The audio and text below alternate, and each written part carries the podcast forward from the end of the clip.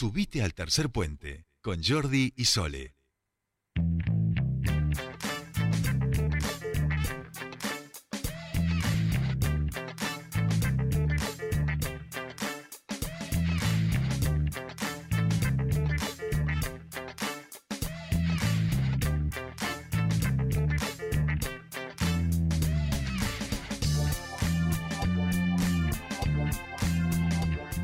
Ya estamos aquí, 15, 47 minutos de esta bella tarde, 23 grados, muy agradable la tarde, la verdad.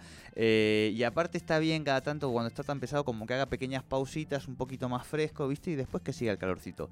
Bien, hemos dicho, habíamos dicho que nosotros empezábamos los primeros días de diciembre a despedirnos pero a despedirnos un poco en el aire, digamos, hacer un poco de balance, de cierre y de empezar a hacer un poco de síntesis, no solo en la música, como ya han empezado a escuchar, sino también con los invitados, invitadas, aquellos... Eh, actores, actrices institucionales con los que siempre charlamos y que nos parece eh, fundamental también eh, pensar estos balances desde sus miradas y su perspectiva para inaugurar este espacio de entrevista que va a ser en piso, que va a ser relajado, a agenda abierta, así nos ha dicho el invitado, así que él nos lo ha propuesto así y nosotros lo vamos a hacer así.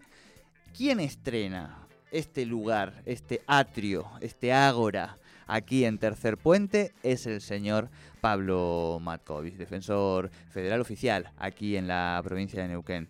Pablo, ¿cómo te va? Muy buenas tardes, bienvenido a Tercer Puente, te saludamos, Sol y Jordi, ¿cómo estás? Bienvenida. Hola, ¿cómo están ustedes? Muchas gracias, yo contento de, un poco disfrutar esta nueva normalidad, ¿no? En cierta medida y, poder estar acá con ustedes para, para poder charlar un, rato, que es un programa que, que escucho, que sirve de gran información y entretenimiento, ¿viste? Así que esperemos que, que esto, eh, el cierre del año solo sea la, la venida de que muchos proyectos más y, que Tercer Puente siempre siga creciendo, ¿no? Sí, sí, sí, el año que viene vamos por el, vamos por el cuarto. ¿Cuarto puente? Este este, No, no. Eh, bueno, bienvenido a nuestra casa. La vez pasada que viniste aquí a piso y charlamos de todo, tuvo muchísima repercusión la entrevista. ¿eh? Mucha gente pendiente porque además a veces nos pasa eh, y quizá algo de eso también eh, no sucede de casualidad, nos cuesta entender algunos roles, a, quienes ocupan determinados cargos en la justicia, de qué se ocupa cada fuero, ese tipo de cuestiones. Y creo que viniste, fuiste muy didáctico también, ayudaste y además ayudaste a comprender eh, de una manera más acabada de que se encarga una, defensoría, ¿no? En, tu caso. Y en ese sentido queríamos charlar con vos, bueno, hacer este balance desde, desde la perspectiva de, de la justicia, del rol que también te toca ocupar a vos y pensar cómo, cómo ha sido este año, sabiendo eh, que recién te estás incorporando después de un susto eh, con este maldito virus eh, que te ha tenido un tiempito este, con la salud bastante preocupada, pero que felizmente, oye, estás aquí y ya has vuelto al ruedo. No, bueno, sí, en lo personal contarles que estuve, estuve internado por, por, por COVID-19, como muchas de los que nos están escuchando por suerte yo puedo estar acá hoy y hablando, lo cual hace que uno haga también un balance desde lo profesional y desde lo personal muy distinto de lo que es la pandemia, lo que nos tocó como ciudadanos, como en el trabajo que, hemos hecho. Y, nada, un poco sí para contarles cómo, cómo fue el año y cómo fue este balance que uno empieza a hacer este año, porque un poco existe esta nueva normalidad, pero que para muchos es un balance como de dos años, ¿no? Digamos, porque incluye el 2020, ¿no? El otro día mirábamos que se, entregaba el balón de oro a Messi. Pensamos en lo mismo, pensé exactamente igual. Y, y, el año pasado no se hizo, y este año se hizo, y el pobre que le tocaba el año pasado no le tocó el balón y le tocó a Messi. Pero Lewandowski. Este exactamente. Así que este año es un poco de balance doble. Eh, y, de pensar, pero desde la justicia, por supuesto que, que, uno puede mirar hacia la sociedad, al menos lo digo yo como defensor federal, yo como para recordarles a los que nos escuchan, trabajo en la justicia en la Argentina tiene una una constitución media compleja, existen justicias a nivel municipal, ¿no? con las faltas eh, municipales, con la falta de tránsito, los delitos que se llaman ordinarios, los homicidios o los robos que ocurren en las casas, eso tramitan en la, en la justicia eh, provincial junto con los divorcios, las cuestiones de familia, y después está la justicia federal, que es la más cuestionada, donde el corazón de la justicia federal en la Argentina es Comodoro Pi, pero cada provincia tiene su, su, su, regional de Comodoro Pi, para así decirlo. ¿no? Bueno, yo trabajo en ese espacio de la justicia federal, eh, en todos temas que tengan que ver con delitos graves de narcotráfico, ¿no? asistiendo a cuestiones que puedan pasar en la, la, región. Tiene dos cárceles federales que son importantes, la de General Roca y, y, también la de Cenillosa, pero también asistiendo a todas las personas en todos los temas que tengan que ver con afectación a derechos eh, que tenga que ver el Estado Nacional, ¿no? y ahí aparece PAM y ANSES. En ese trabajo nosotros hemos visto que estos dos años fueron duros. Los empleados judiciales, que son mis compañeros que han trabajado conmigo, han intentado en la justicia federal estar a la altura, en un problema grande que hubo al principio. Nos ocupamos de, la, de lo que fue para en el marco de la pandemia para la gente. Eh, lo que nosotros utilizamos como salvoconductos, ¿no? La gente cuando quería trasladarse de una provincia a la otra para no tener una causa y por cuestiones justificadas. Hemos encontrado mucho atropello por parte de la fuerza de seguridad en el marco de la pandemia. Eh, y eso, por supuesto, la Defensoría pudo estar a la altura de las personas que se acercaron a la Defensoría. Eh, por supuesto, nunca es suficiente porque a veces la gente no sabe dónde queda la Defensoría, que puede recorrer ahí y siempre los espacios como Tercer Puente nos dan la posibilidad de que más gente pueda saber de que hay un defensor público que le pagan todos los meses, igual junto con sus empleados, que están a disposición eh, de la gente. ¿no? Es como tener un abogado ahí eh, que el Estado garantiza y, que pueden usarlo. ¿no? Hay que eh, perderle el miedo a acercarse a las oficinas de la Defensoría Pública, porque si hay un tema, aunque no sea nuestro, nosotros abordamos el tema y lo derivamos donde corresponde, como un espacio de acceso a la justicia eh, amplio ¿no? en el marco de la Argentina, en una sociedad tan inequitativa como la Argentina, eh, donde es tan injusta, el acceso a la justicia también aparece como un problema, donde la gente no sabe dónde recurrir ante un montón de situaciones que a veces la naturalizan, creen que las cosas que funcionan mal funcionan así y, y no saben dónde poder pedir ayuda y a veces el sistema de, abogados no, no, eh, no, resulta ser suficiente o la gente no tiene acceso. Nosotros recientemente, dentro de la pandemia, puedo contarles que firmamos un convenio con el Colegio de Abogados para intentar expandir el trabajo que hace la Defensoría sobre algunas competencias que la Defensoría no tiene. Claro. Entonces, en pensar a la lógica del Ministerio Público como una red de los espacios de acceso a la justicia, eso está bueno. Y desde el Colegio de Abogados, con el presidente Marcelo Iñiguez, logramos una posibilidad de casos que a veces vienen gente por algún problema que tienen en parte federal, pero a veces tienen otros problemas en el sistema provincial. Para cuando uno tiene un problema, la gente, viste, lo va a entender. Uno tiene un problema, ¿no? O sea, yo voy y le cuento, miren, tengo este problema que me pasa esto, esto, esto, y después la justicia viene y te dice, no, esto va para tal lado, esto va para el otro.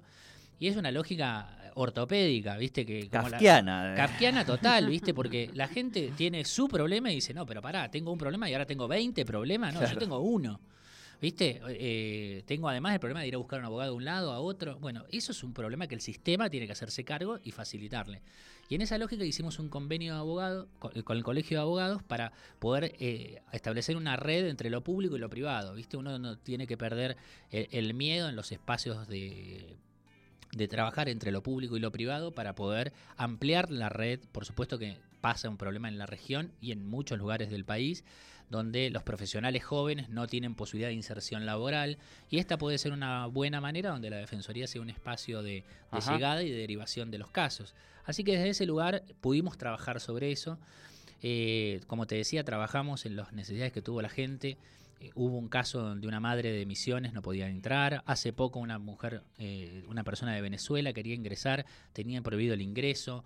Hubo cuestiones de salud donde el sistema era muy duro desde el lado de migraciones. Nosotros pudimos eh, facilitarle el acceso para que las autoridades de migraciones o las autoridades policiales puedan tener eso. Por supuesto que nos duele a todos, porque mucha gente que pasó por eso ve las noticias de, la cena de Olivos y, le duele, ¿no? Porque dice, bueno, a mí me tocó, con, terminé con una causa penal, yo no pude despedir a mi familia, y eso también hay que entender que los que, que, desde la justicia intentamos dar una respuesta.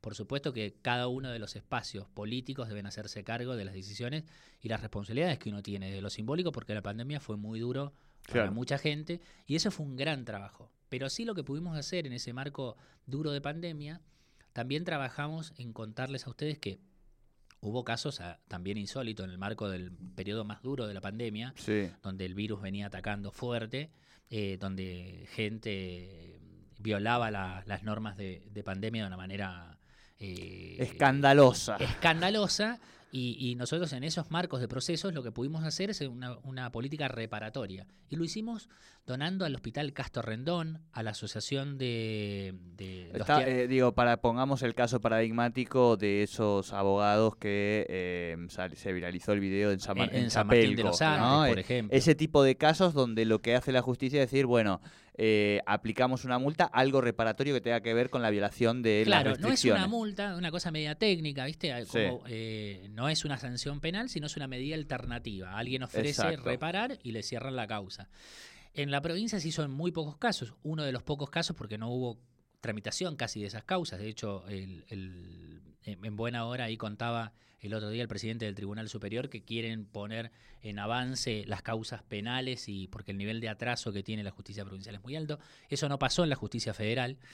En la justicia federal sí lo que se hizo, se trabajó y con estas causas se trabajó prioritariamente. Hemos trabajado con el fiscal Miguel Palazani y con la fiscal Mariana Querejeta, también con la doctora María Cristina Beuto, que fueron los fiscales Sí. de, de la jurisdicción, eh, y pudimos lograr reparaciones eh, económicas donde donamos más de un millón de pesos al Hospital Castro Rendón, a, las a los distintos grupos de asociaciones que fueron afectadas por la pandemia, los, los teatristas, por ejemplo, Sí. eh, también a los comedores de, de colegio. Hemos trabajado fuertemente con las personas en situación de calle, con el Ministerio, articulando con el Ministerio de Ciudadanía y con la Dirección de, de- de Consumos Problemáticos para también tener, que las personas en situación de, de calle con problemas en adicciones también puedan tener. La verdad que la pandemia mostró cómo un Estado que a veces no funciona, no funciona al extremo, ¿no? Entonces, eh, la justicia a veces no puede dar respuesta a todo, pero tiene que estar a disposición de poder encontrar espacios de respuesta en esos casos. Un problema grande que también hubo muy fuerte es el tema del corte de pago de las obras sociales, el corte de la cadena de pago en, en- en el marco de la, del COVID-19 y la no cobertura de distintas prestaciones. Eso también fue fuerte, donde mucha gente por miedo al COVID no podía operarse o cuando podía operarse no tenía la posibilidad de cobertura. Hemos trabajado muchísimo con eso. Así que desde ese lugar eh, creo que, hemos podido estar a la altura, y esto lo hacen los trabajadores de la Defensoría Federal y los ministerios públicos, que creo que son lo mejor que tiene la justicia, ¿viste? Los trabajadores. Después, los que somos magistrados, bueno, cada uno tendrá que hacerse eh, responsable de cómo actúa de cara a la justicia, de cara a la sociedad y de cara con, con sus propios pares, ¿viste? Pero bueno, eh, la justicia está un poco interpelada en este tiempo eh, porque no termina de estar a la altura eh, de, de lo que la sociedad requiere, ¿viste? Y está cruzada hoy claramente en un marco de grieta, Claro. donde pareciera que hay gente de un bando y gente del otro que se revolean causas en un marco de otro Claro. y los problemas de la gente aún siguen, ¿no? Esperando Tal cual. una Eh, justicia mejor. Así es. Eh, Estamos hablando con Pablo Matkovich. Nos vamos a ir, Pablo, un dos minutitos a las noticias y enseguida volvemos haciendo este balance y ahora nos vamos a meter en otras cuestiones también de, de la justicia. Ya venimos con mucho más tercer puente.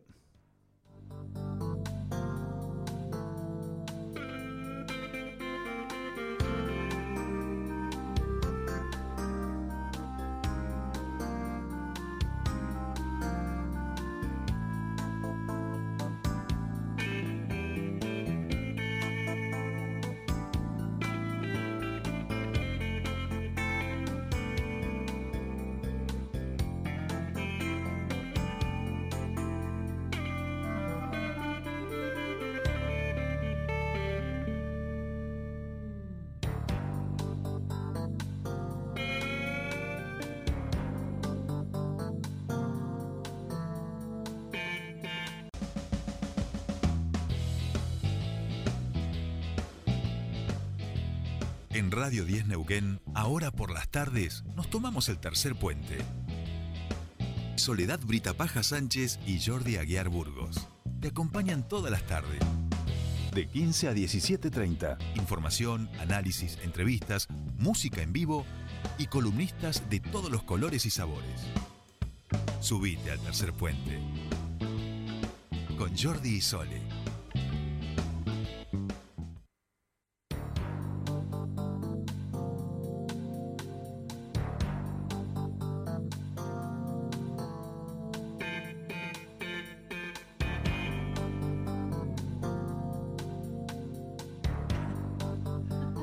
Ya estamos aquí 16, las 4 y 4 y 4, ¿eh? en esta tarde, por supuesto. Le estaba, por eso le decía, dame aire, dame aire ya que se me pasa el minuto, como nos hace él cuando se está el noticiero por pasar. Eh, y nosotros llegamos ahí al borde, a la línea. Estamos en estas charlas, vamos a decir, de balance de este año. Em, hablamos, qué, qué locura, ¿no? Hablamos de COVID-19 y estamos en diciembre de 2021, digamos. Esa es la dimensión de la pandemia que todavía hoy estamos atravesando y que cuando uno mira eh, los portales de noticias este, y demás de Europa y del mundo, y, habla y le pregunta a los que saben, como Rodrigo Quiroga ayer, cuando lo entrevistábamos y le decíamos, hay luz, se ve la luz del, final de la pandemia y parece que se ve, pero vamos para atrás, para adelante, eh, va pasando. Y por supuesto que nos atravesó fuertemente y modificó todo, pero también había otras cosas, me imagino, en ese sentido, Pablo. Eh, que no tenían que ver con la pandemia, pero que también eran importantes, que, pasaban por la Defensoría y que, en este año también han podido ir encontrando algunas cosas. Pienso en las cuestiones ambientales, pienso en pueblos originarios, eh, que son también temas que en el último tiempo están formando muy fuertemente parte de nuestra agenda pública, ¿no? Bueno, nosotros lo, que te puedo contar en tema ambiental, ustedes, eh, bueno, vos lo sabés, pero, pero un poco para contarle, eh, que los ríos, de, el río Neuquén y el río Lemán han sufrido en estos últimos años una serie de ataques fuertes por parte de, los humanos, digamos, ¿no? Sí, sí. Eh, donde hay gran responsabilidad del crecimiento demográfico que tuvo Neuquén y una afectación grande que hubo es la contaminación por residuos cloacales, ¿viste? A lo largo y ancho de todo el valle eso creció fuerte. Eh, el plan de contingencia provincial no termina de dar una respuesta rápida y general a esto, y eso generó que muchas veces los ríos no den en, los controles que hace el organismo encargado del agua, como también el AIC, a veces no den la talla. Bueno, nosotros hicimos dos amparos en, distintas ocasiones, uno por contaminación de Cinco Salto, otro de Centenario. Participamos en la, en la contaminación, no participamos, no, en el, proceso de remediación de la contaminación de la planta de, de, aquí de, Neuquén. Eh, bueno, en ese proceso logramos que los juicios, esos entraron en un letargo, pero logramos reeditarlo. El día lunes, por ejemplo, en la planta de Centenario va a haber una inspección ocular por parte de la jueza federal Pandolfi para observar el crecimiento de, las obras o lo que falta o cuál es el estado de situación. Así que vamos a ir el día lunes y eso fuertemente con el compromiso respecto de, la cuestión ambiental con, con la Defensoría, defendiendo los ríos que en este verano, como, como están caros las cosas, las vamos a usar y mucho, ¿no? Así que hay que y estar además seguros. estamos en emergencia hídrica, recordemos, digamos, ¿no? Por otra parte, eh, eh, eso afecta mucho porque a veces el vuelco sigue siendo el mismo, pero la cantidad del caudal de agua que cae es menor, ¿viste? Y cómo, cómo, cómo repensarnos, ¿viste? Eh, por supuesto, la morfología de los ríos han cambiado, incluso la composición. Hay unas algas, me lo contaban la otra vez los encargados de de la Cátedra del Agua, de Calidad del Agua de la Universidad del Comahue. Eh, ese verdín que está abajo eh, no existía, no debería existir acá por la por el nivel de agua eh, que es el agua del río Limay, por ejemplo, pero como tiene mucho fertilizante, vamos a poner natural, digamos, eso cambia la composición del agua y aquí en la región ha cambiado. Eso es muy importante para también saber que también para los próximos años. El otro día escuchaba al, al expresidente de la Corte, Lorenzetti, que es un tipo, una eminencia en la Argentina. Podrá ser criticado por otras cosas, pero sí que ha tomado la agenda dentro de la justicia del tema ambiental. Eh, eh, él ha trabajado sobre esto y contando que el nuevo crimen eh, es, a nivel mundial, es la contaminación que aparece muy fuerte, ¿no? Y otro tema que también trabajamos eh, es un amparo, por lo cual nuestra, eh, un amparo para hacer el relevamiento, ¿no? La cuestión, como se le dice, la cuestión mapuche en, en la Argentina pareciera tomados por los medios nacionales que no conocen el tema, que no trabajan la cuestión con una lógica de demonización, ¿no? Para los que vivimos acá en Neuquén y en el sur, uno sabe, por supuesto, que que ha habido tensiones, pero que esas cuestiones de manifestar, de que hay terrorismo, de que son espacios eh, que quieren generar un Estado dentro del Estado, parecieran ser eh, no cosas muy reales, ¿no? Desde lo que se plantea. Y nosotros lo que creemos que el problema de sustrato de la lucha entre los pueblos originarios, los particulares, las empresas petroleras y el Estado, está dado en un gran problema que es la falta de relevamiento territorial. Nosotros de la Defensoría Federal creemos que eso va a traer paz social resolver eso. Va a poder darle estabilidad a las empresas que quieran eh, invertir, le va a dar estabilidad y previsibilidad a las comunidades de qué territorio le corresponde y también tranquilidad al Estado de que no va a tener que tener ahí situaciones de conflictividad. Y creo que en definitiva el relevamiento territorial va a dar claro sobre oscuro de qué, en qué situación estamos. Pero por alguna misteriosa razón, no declarada, no solo la provincia de Neuquén, sino muchos territorios no terminaron de hacer ese relevamiento. Por supuesto que hubo intentos y hay espacios donde se han podido avanzar, pero nosotros tenemos el corazón de la matriz energética de la Argentina, está en Neuquén, que es Vaca Muerta. Y sobre ese espacio también hay disputa de cuáles son los territorios que le corresponden a la comunidad, cuáles son los particulares y cuáles son del Estado.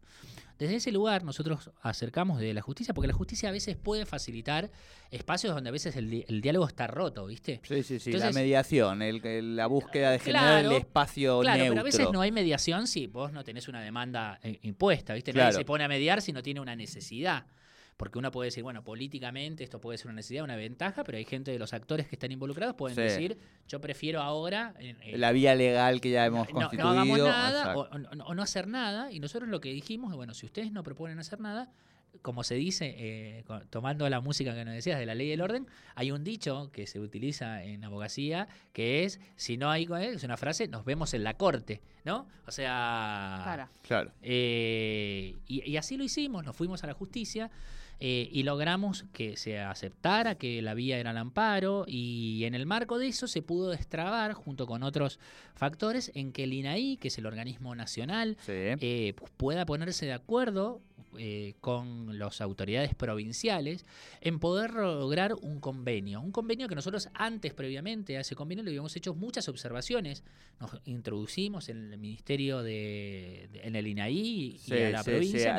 Esto lo venimos siguiendo con Jorge Nahuel. bueno, nosotros hicimos nosotros desde la Defensoría brindamos el andamiaje jurídico para poder ir y presentarnos en ese expediente y poder darle, decir, bueno, esto nos parece que está bien, esto no. Bueno, algunas de esas observaciones eh, pudieron ser tomadas y se firmó un convenio. Entonces vemos ahí que eh, la justicia a veces puede facilitar en restablecer el diálogo donde a veces no está y, tener algo que creo que va a ser bueno para las petroleras que quieren invertir, para el Estado, para las comunidades y en definitiva para la sociedad de Neuquén. Claro, pero es darle, además lo, hemos hablado con Jorge en ese momento y un poco lo que estás mencionando vos, eh, es darle un marco, un marco legal, si no termina siendo una, un debate o una discusión entre privados, entre vecinos podríamos decir, entre propietarios de una tierra, quién es el, o sea, porque acá el punto es también es quién es el propietario y están todas estas historias que si te lo vendió un holandés, que ese holandés en realidad había adquirido la tierra de forma activa, estas son las, discusiones que hoy se están dando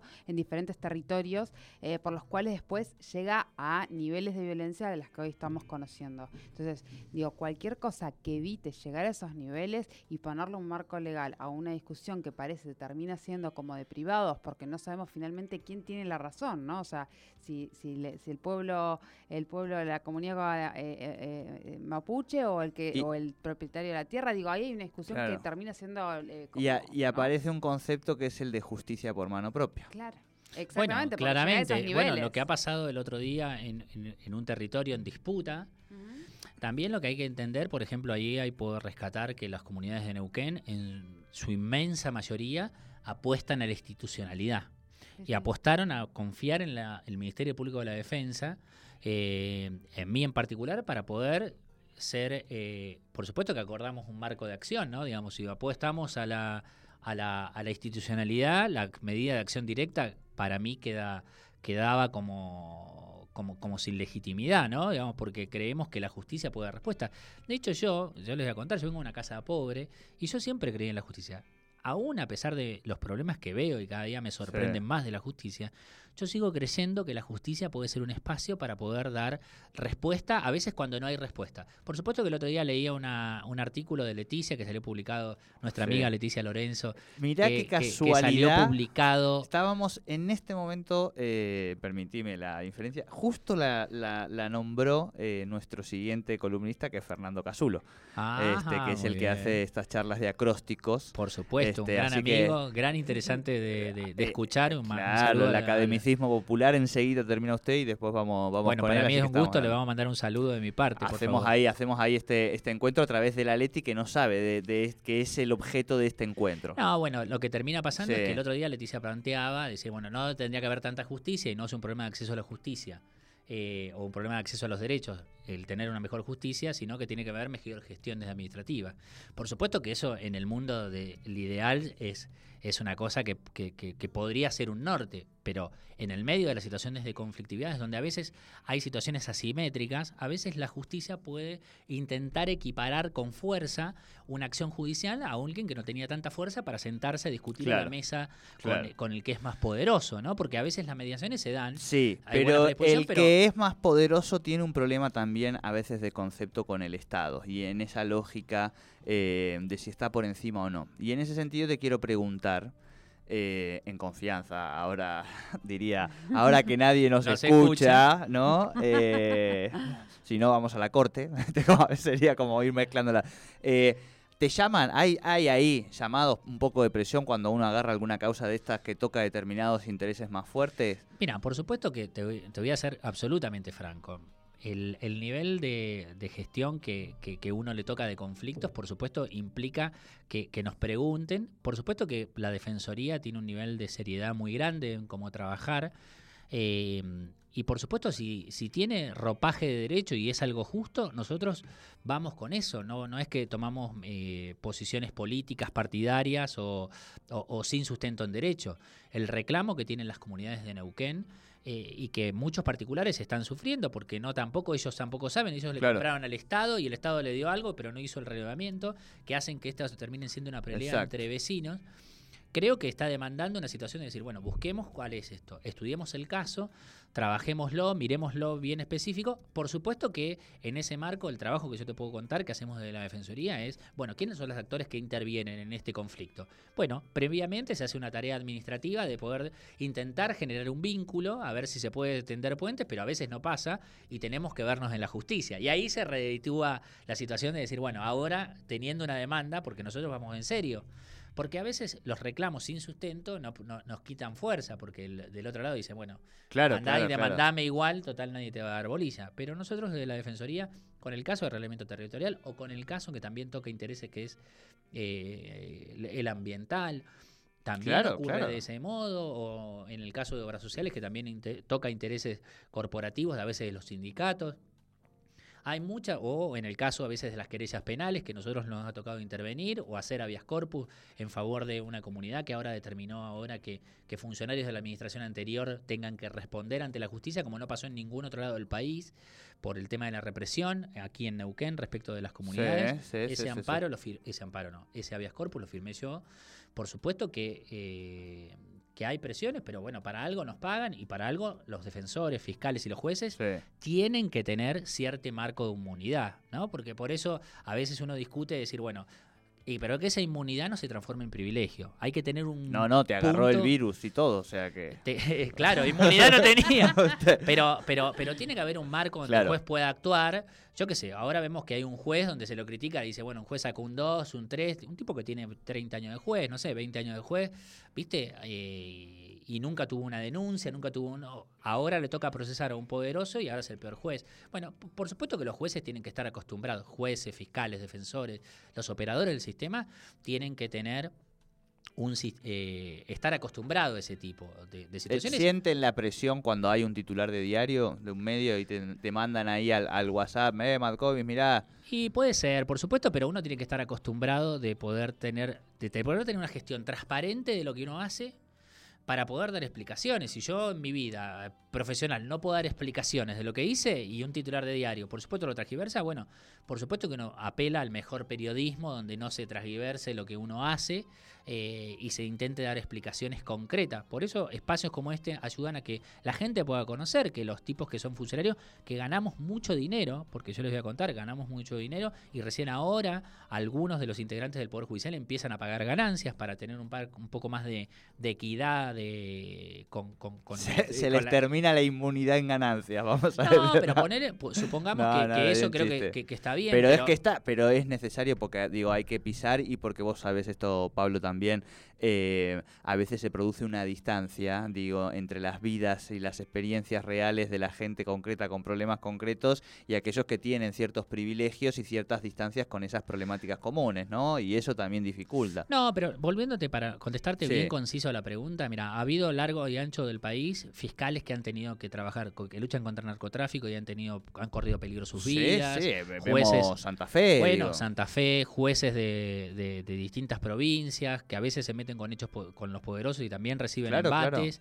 Bueno, esas son las tareas. La verdad que tendríamos que tener eh, más fiscales, jueces, defensores que se involucren y que ah, estén a la altura de lo que se necesita a veces, incluso meterse contra espacios de poder corporativos. Eh, pero también darle como sociedad la garantía de poder protegerlos cuando eso e, ese ataque es eh, sí, sí, sí, sí, el, Che Guevara tampoco, ¿viste? No, pero, pero creo que, en, la justicia federal, sí te aclaro, eh, no, hablo por, por ese espacio que yo conozco más, eh, Che Guevaras no hay. Eh, no, no, no, está claro, está pero, claro. Eh, Robin Hood tampoco, digamos. Bueno, total, total. Hay gente, puede haber gente, ahí sí hay gente muy comprometida, gente de carrera, por supuesto que la osadía dentro de la justicia puede ser un norte, pero en el marco de la justicia siempre está la prudencia. Pero si hay casos que necesitan, desde el yo hablo más del Ministerio Público. del Ministerio Público, que necesitan ser patrocinados y se tienen que levantar su voz ante situaciones injustas, bueno, el defensor tiene que hacer la tarea que tiene que hacer. Para eso nos pagan porque muchos casos ha tocado a los defensores ser avalados porque nos metemos contra la corrupción o denunciamos un abuso de poder o eh, defendemos a las comunidades. Pero también hemos sido criticados del lado progresista por tener que garantizarle en algunos casos eh, el derecho de defensa a personas eh, imputadas de delito de lesa humanidad y eso también es un marco de también, que también una faz que también le toca al defensor o a los operadores judiciales, digamos. Claro, claro, tal cual, tal cual. Pablo, eh, vamos llegando al cierre de esta charla y mm, todavía no, no, no, hemos logrado, nos está pasando por encima eh, diciembre, con vos hay confianza.